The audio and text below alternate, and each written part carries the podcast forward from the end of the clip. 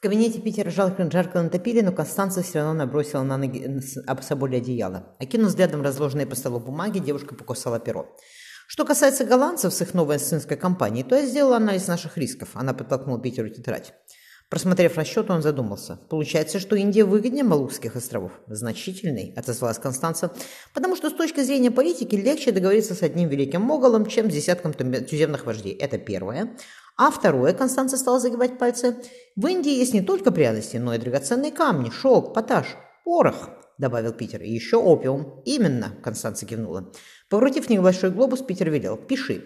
Мы построим факторию, факторию в Бантаме, а что касается Гуа, где сидят португальцы, то нашим судам надо причаливать здесь. Он указал на западное побережье Индии в Сурате и на Карамандийском берегу, потому что через него идут китайские товары. Вот наши цели на пять лет. Сделаем мне к следующей неделе расчет возможной прибыли по всем перечисленным позициям, добавил он, не только по пряностям. Хорошо, отозвалась Констанция.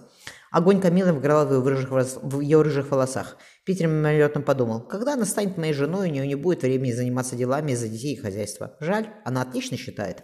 Вслух он добавил, и учитывая возможные потери при перевозке. Приподнявшись в кресле, Констанция кому-то помахала. Обернувшись, Питер поднялся. «Кузина Мирья». Девушка, шуша платьем, прошла в кабинет. Посмотрев на Констанцию, она победно улыбнулась. «Я и не сомневалась», — восхищенно сказала там, восхищенно сказала там. «О чем это вы?» — юноша со значением посмотрел на часы. «Как хотите, а я иду спать, если тебя не надо провожать», — он взглянул на Констанцию. «Джон знает, что я у вас остаюсь», — отозвалась та. «Мириам тоже здесь переночует». «Тогда спокойной ночи». Питер забрал со стола расчеты. «Я перед сном все просмотрю напоследок». «Молодец», — горячо сказала Констанция, когда юноша вышел. «Послезавтра я уезжаю к вам в имение». Мириам присела на ручку кресла. «Я поговорю с миссис Мартой. Ты же, наверное, будешь работать? Питер тебя загружает?» «Питер мне платит», — вмыкнула Констанция. «А его анализы рисков и расчеты прибыли — ерунда.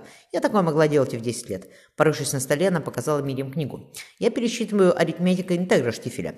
Он считает, что можно сопоставить геометрическую арифметическую, арифметическую прогрессию.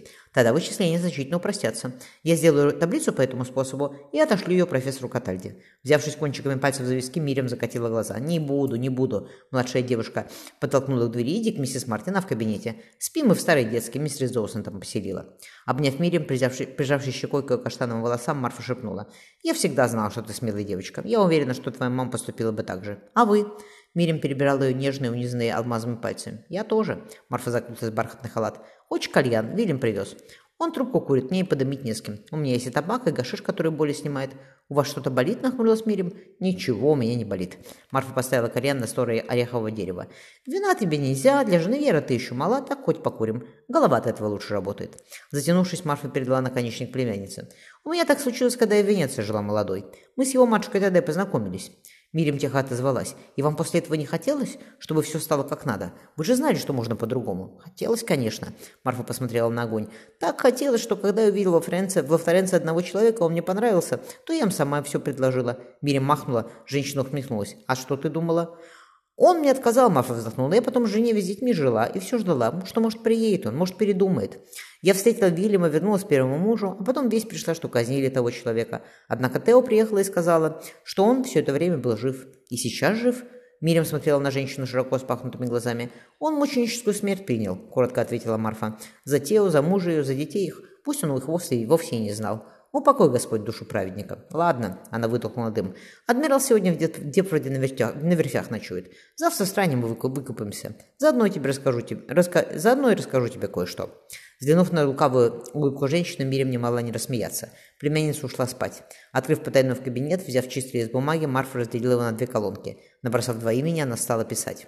Спешившись, кинув по воде слуге, Джон помог Мирим выйти из кареты. «Ты же здесь еще никогда не была. — весело сказал он, заметив восхищенные глаза девушки. «Он очень большой», — благоговейно отозвалась Мирьям, разма... рассматривая серые башни. Замок стоял на холме. Вдалеке виднелась серебристая лента Темзы, вокруг простирались рыжие перелески. Дул теплый западный ветер, равнина купалась в ярком солнце. И очень холодный, Джон повел ее, по, повел ее по огромной лестнице. Он семье уже 300 лет, и ни одному экзотеру не удалось его как следует протопить. Я тоже не надеюсь.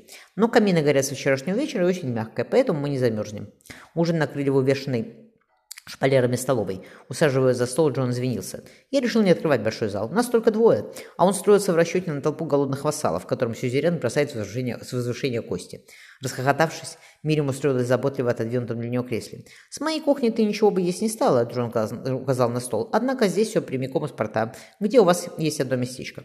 Если как следует попросить, то они приготовят на вынос. Посуда вся новая». Девушка повертела изящную серебряную вилку. «Зачем?» Джон налил себе вина и виски. Затем, что у меня полсотни человек прислуги. Пусть, наконец, займутся делом. Мы их, разумеется, не увидим. Хорошую слугу видно только тогда, когда этого хочет хозяин.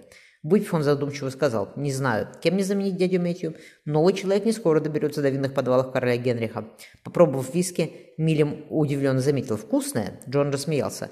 Король Яков недавно, недаром столько времени просидел в Шотландии. Он плохого не посоветует. Ты советовался с его величеством о виске? Спросила Мирим. «Разумеется». Джон принялся за рыбу. «Если я приглашаю гостей, то хочу, чтобы им мне, было, мне понравилось, и они потом вернулись». Он добавил. «Я постараюсь так, сделать так, чтобы тебе здесь было хорошо». «Я тебе очень благодарна», — Мирим взглянула в его светло-голубые ласковые глаза. Джон помолчал. «Если уж кому-то быть благодарным, то это мне».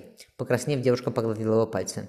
«Здесь очень красивый вид». Мирим стояла у огромного окна, выходящего на излучину Темзы. Взяв у нее серебряный бокал, Джон отпил немного виски. «Если следующим летом мне удастся освободить хотя бы месяц, я повезу тебя в еще одно наше имение. Оно севернее, в озерном краю. Там совсем простой дом, на миле вокруг никого нет. Будем ловить рыбу в озере и жарить ее над очагом». Мирим неслышно поговорила. «Я совсем ничего не знаю, Джон, кроме...» Она не закончила. «Я здесь для того, чтобы ты все забыла и узнала, что бывает иначе». Глядя на ее нежную, приоткрытую пышным кружевным воротником шею, Джон понял. Она выше меня, но какая разница? Джон бережно взял ее за руку. «Что бы ты хотела сейчас? Чтобы ты мне рассказала, как это будет?» Она повернулась к нему. «Пожалуйста». Приложив поэтскую губам, Джон улыбнулся. «Нет, ты мне расскажи, как это будет». Мирим мимолетно коснулась губами его щеки. «Так, лорд Джон». Он вдохнул запах фиалок. «Если ты хочешь соблюдать формальности, то ваша светлость, дорогая моя». «А чего, хочешь, чего хочет ваша светлость?» Глаза Мирим были совсем рядом. «Устанешь слушать». Склонившись над рукой, Джон медленно поцеловал каждый палец и тонкое запястье. «Еще!» – требовательно сказала девушка. «Конечно!» – Джон не отрывался от ее руки. «Помни, что я здесь для тебя». В постели он зарылся лицом в ее каштановые локоны. «Теперь спи. Я тебя убаюкаю и пойду работать». «Работать?» – сладко зевнул Мирим. «Дорогая моя любовница», – Джон провел губами по спине, – «у меня новый король. Два заговора против него я раскрыл, но, кажется, назревает третий. Как бы я не хотел провести здесь с тобой неделю, я иногда буду тебя бросать ради Англии». Он накинул халат на соболях.